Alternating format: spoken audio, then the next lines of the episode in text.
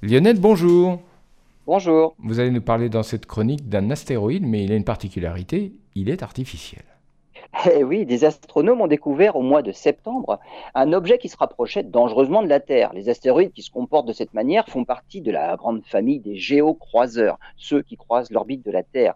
L'objet en question a été baptisé 2020 SO et il a été découvert par des télescopes automatisés justement à la recherche d'objets potentiellement dangereux pour la planète.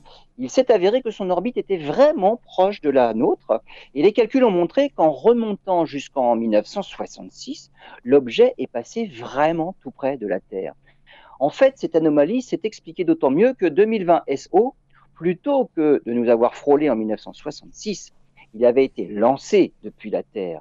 Les soupçons se sont lancés sur la fusée, se sont portés sur la fusée qui, le 20 septembre 1966, a envoyé la sonde Surveyor 2 sur la Lune. La sonde s'est finalement écrasée à la surface de la Lune, mais l'étage supérieur de la fusée a continué son orbite autour du Soleil, une orbite qui est restée très proche de celle de la Terre.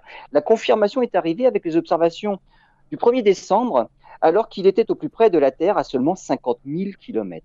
Le spectre lumineux est similaire à celui d'un étage similaire d'une fusée Centaure qui, elle, est en orbite autour de la Terre. 2020 SO est finalement le premier objet géocroiseur complètement artificiel.